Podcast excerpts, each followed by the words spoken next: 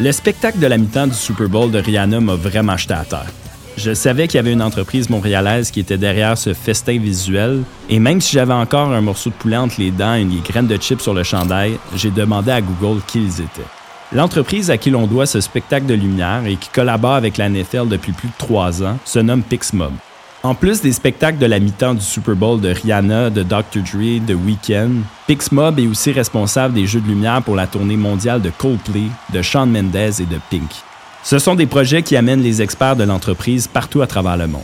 Plus près de chez nous, l'entreprise a aussi collaboré avec le Canadien de Montréal dans le cadre des séries éliminatoires en 2021. On est en droit de se demander comment une PME québécoise connaît autant de succès à l'étranger. Pour en discuter, je reçois le chef de la commercialisation de Pixmob, Jean-Olivier Dalphon. Je m'appelle Arnaud Monpetit, je suis associé et vice-président à la stratégie chez Logian, enseignant au MBA pour cadre de l'Université de Sherbrooke et étudiant de troisième cycle. Bienvenue au balado Modèle d'affaires. Jean-Olivier est titulaire d'un bac en développement international de l'Université McGill et d'un MBA des HEC Montréal. Il a occupé de nombreux postes en gestion de projet avant de joindre Pixmob comme directeur commercial en 2013. Il est devenu associé de la boîte et chef de la commercialisation en 2015. Jean-Olivier, bienvenue au Balado Modèle d'affaires. Merci.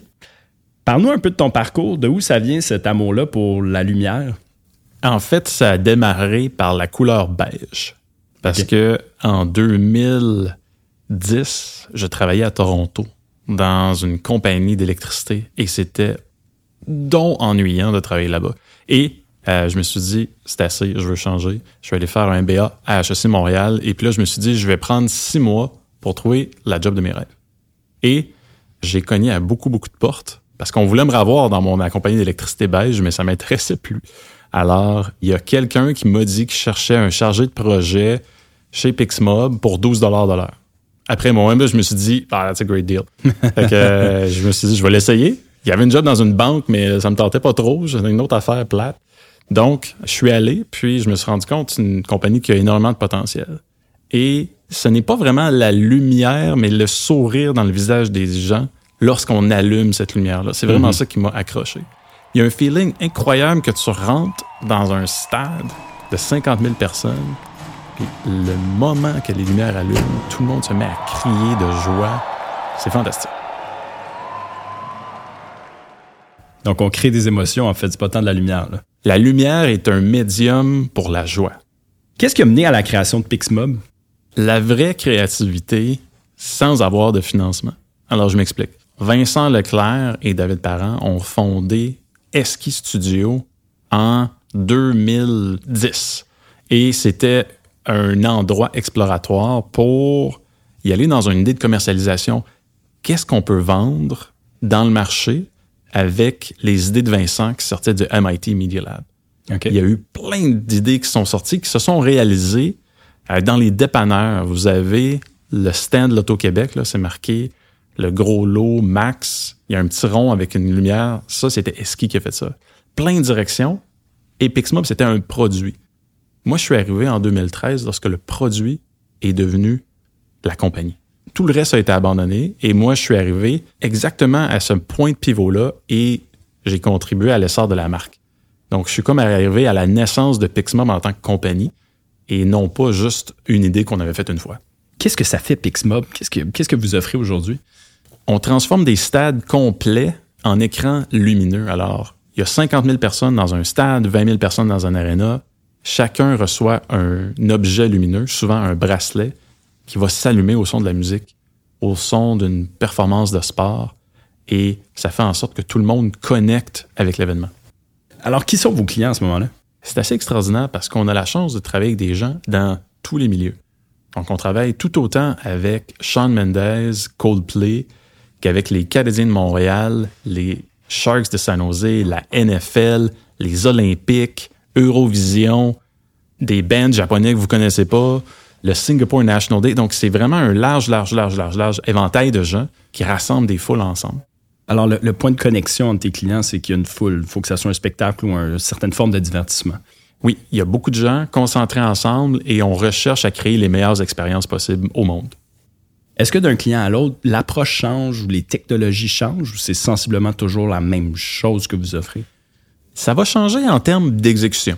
Par exemple, tu vas travailler avec un Coldplay, c'est très créatif, c'est comme, c'est pas grave, on essaye, on fait des affaires. OK, let's go. Tu travailles avec la NFL, c'est à 10h15 et 14 secondes, tu fais ça. Mm-hmm. Donc, c'est plus une approche de production parce qu'ils ont des projets différents. Mais ultimement, les gens viennent nous voir parce que ce qu'on fait, c'est simple. Est-ce que vous pouvez élever l'expérience des spectateurs à un autre niveau?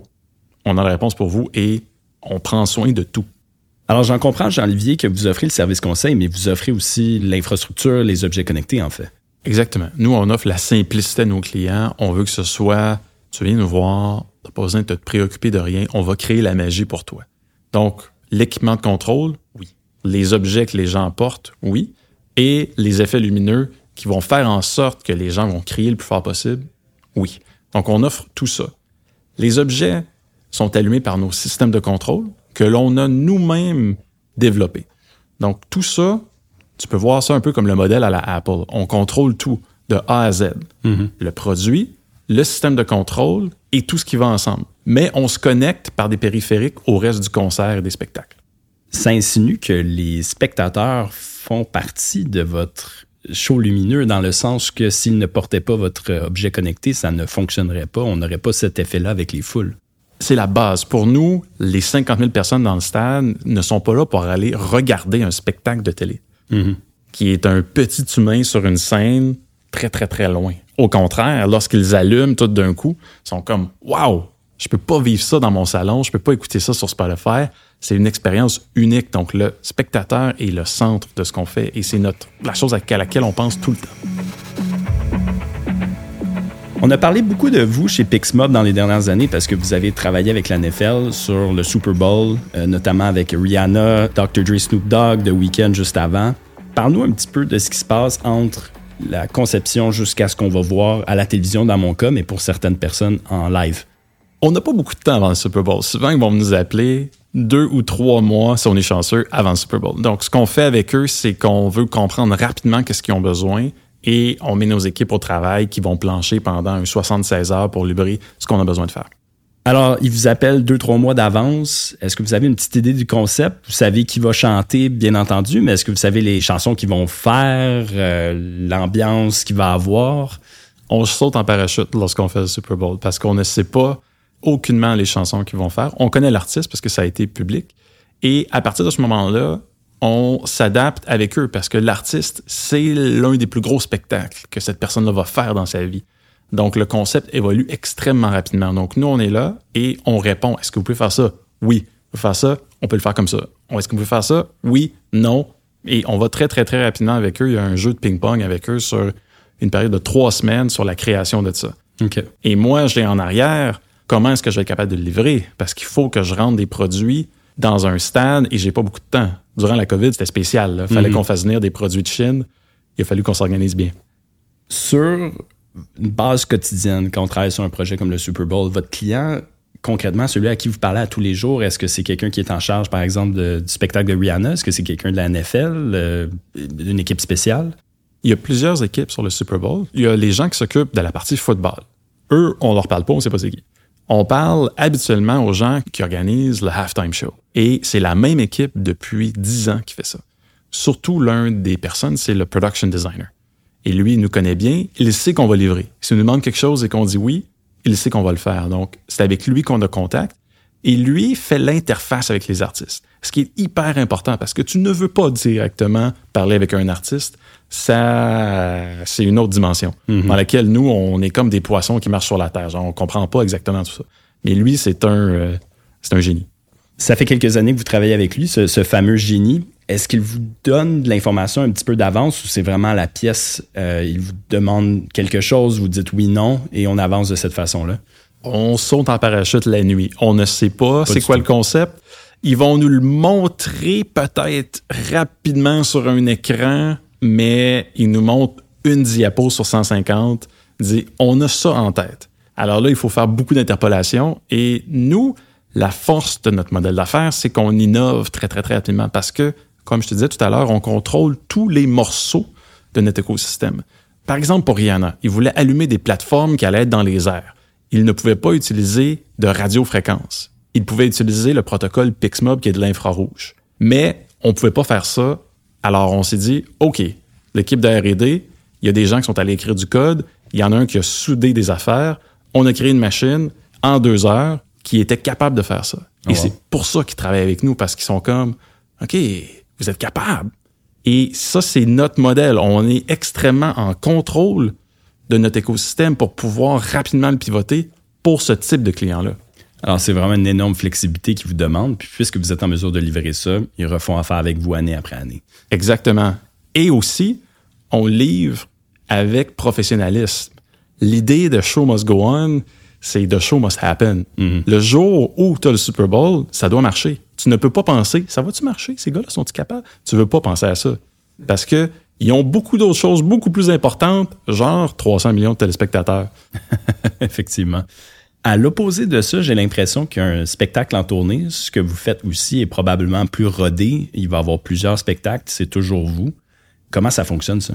Le spectacle de tournée, en effet, une fois que c'est parti, c'est un train à vapeur. C'est la même chose tous les jours, rinse and repeat. C'est le même show, la même chose, mais en amont de ça, il y a énormément d'instabilité. On ne sait pas c'est quoi le chemin qu'on va prendre et il faut essayer, nous, de leur présenter des concepts qui vont intéresser l'artiste.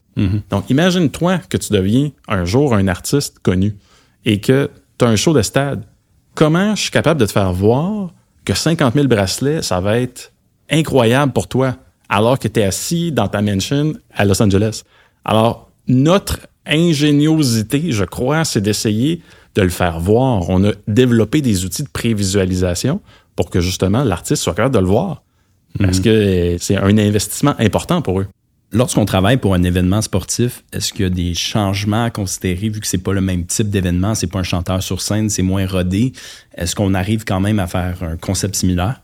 Lorsqu'on travaille, par exemple, dans les séries éliminatoires, mais c'est un show. Et les gens vont designer des shows. Donc, souvent, ce qu'on fait, les équipes ne compétitionnent pas sur l'aspect divertissement, ils collaborent. Donc, les Knicks de New York peuvent emprunter un concept des Stars de Dallas. Et ce concept-là, s'il implique Pixmob, mais nous, on peut refaire ce qu'on a fait ailleurs parce que la foule de New York n'est pas allée à Dallas. Donc, c'est extrêmement intéressant d'être dans cet univers-là. Lorsque je vous ai écrit, ta collègue me disait que j'étais chanceux de t'avoir à Montréal pour le tournage. J'en comprends que vous êtes beaucoup sur la route. Est-ce que c'est le cas pour les équipes aussi? Ils doivent constamment être en tournée avec la tournée que vous organisez à ce moment-là? Absolument. On a des gens qui sont à peu près partout dans le monde pour faire un week-end typique. On va avoir 200, 300 000 personnes qui vont allumer avec Pixmob.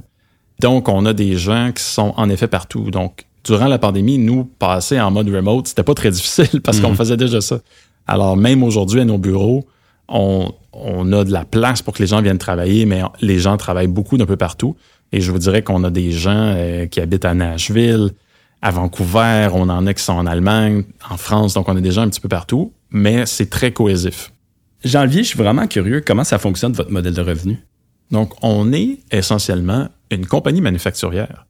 Donc, les gens pensent qu'on est de la créativité, qu'on est un peu comme Moment Factory ou le Cirque du Soleil, mais non on est une compagnie qui fait ses propres produits et l'on vend nos produits. Et ensuite, nous louons l'équipement et le staff, mais à un taux très nominal, puisque notre objectif, c'est de vendre des millions de produits par année pour pouvoir allumer des millions de gens. Et on a la chance de travailler avec les gens qui vont offrir le service créatif, que ce soit les, les Moment Factory, comme je mentionnais, ou d'autres. Donc, on est une compagnie d'éclairage qui fait du mass manufacturing, ce qui est assez étrange en fait. Je comprends que vous collaborez à ce moment-là avec Cirque du Soleil ou Moment Factory, ou potentiellement, on a nommé ces deux-là. Là.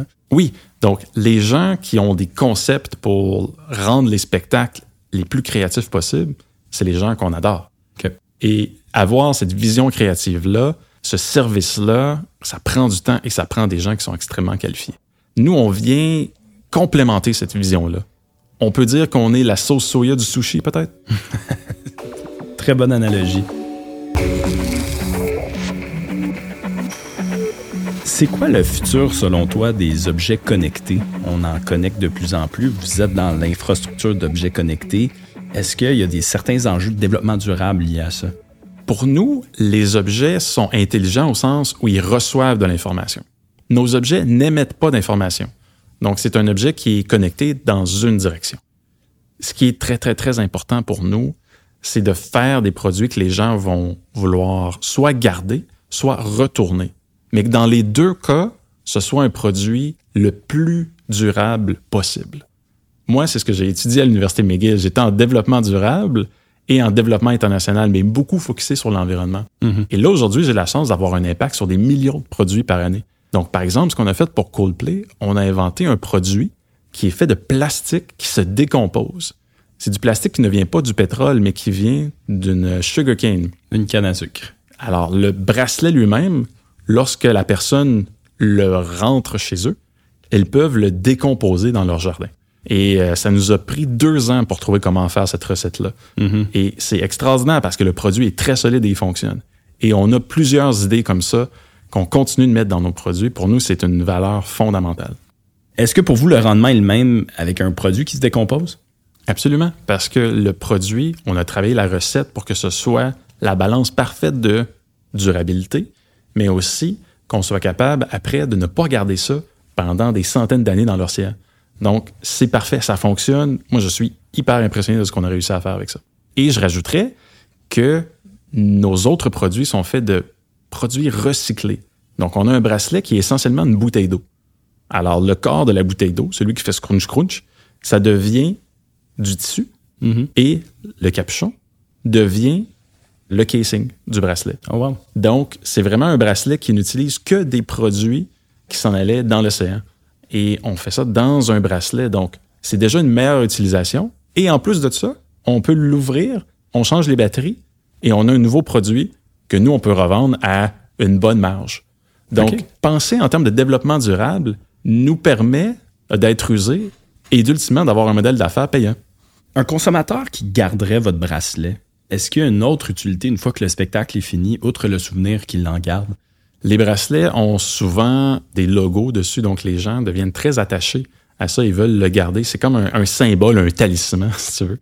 Et ils ont aussi des codes QR qui sont sur le bracelet que l'artiste peut changer au travers du temps. Donc, ça peut devenir, alors vous avez un code QR, vous scannez, un jour c'est dans une direction, un jour ça vous amène ailleurs. Donc, tu peux être en connexion avec l'artiste. Jean-Olivier, on n'a pas de boule de cristal, mais on est rendu au moment du balado. Je me permets de faire un petit peu de prospective. Qu'est-ce qui nous réserve Pixmob dans le futur? Quel genre de technologie on va voir de votre part? Silicon Valley, le centre SAP au cœur de San Jose. L'année passée, on a installé 16 000 objets Pixmob dans les sièges qui sont installés de façon permanente. Donc, tous les matchs, Pixmob est activé par le client lui-même et euh, ça lui revient de façon hyper compétitive en termes de prix. Nous, on voit que c'est une façon de croître aussi et de s'installer pour faire tous les spectacles qui vont se passer Mhm. à chaque jour dans le monde. C'est notre vision ultime de la compagnie. Avoir des bracelets, c'est une chose, c'est extrêmement engageant, mais comment on amène la foule à faire partie du spectacle? On croit que c'est un chemin d'avenir. Alors, d'être dans les infrastructures permanentes et pas juste temporaires, c'est ce que je comprends. Exactement. Est-ce qu'on peut s'attendre à avoir Pixmob un petit peu plus présent au Québec et au Canada, par exemple? Vous êtes beaucoup à l'international. Est-ce qu'on a des projets ici dans le futur? On a été honoré de faire les Canadiens en 2021. On aimerait ça en faire plus. J'aimerais ça être ici partout. Donc, ce n'est mon souhait. Ceux qui écoutent, si vous voulez nous avoir, appelez-moi. Parfait. Et je termine là-dessus. Qu'est-ce que nous réserve l'avenir pour Jean-Olivier Dalphon? De faire continuer de croître l'entreprise et de continuer à développer les gens dans l'entreprise. Moi, c'est ce que j'ai trouvé qui est le plus intéressant. Plus je réussis à développer l'équipe, plus je peux faire d'autres choses que ce que je pense que je suis bon à faire. Plus je peux continuer à me réinventer et à me développer. C'est un défi de faire ça et de pas dire non, non, non, non, non, je veux tout faire, je veux tout faire. Mais d'amener les autres à le faire et ensuite pouvoir aller beaucoup plus loin avec l'organisation. Jean-Olivier, merci beaucoup de t'être prêté au jeu. Bon succès pour la suite des choses chez Pixmob. Merci. Pixmob a un modèle d'affaires très intéressant. Bien qu'elle fasse des shows de lumière, sa réelle intention est de vendre des objets connectés. Au fond, c'est une entreprise manufacturière. L'aspect d'aide à la création et du service conseil est bien sûr une source de revenus, mais c'est surtout un prétexte pour vendre ses bracelets d'aile ou ses infrastructures permanentes, comme dans le cas du SAP Center. L'entreprise réussit tout de même à créer un effet de levier avec ses services, notamment en offrant une grande agilité à ses clients qui, dans un événement d'envergure comme le Super Bowl, ont bien d'autres chats à fouetter.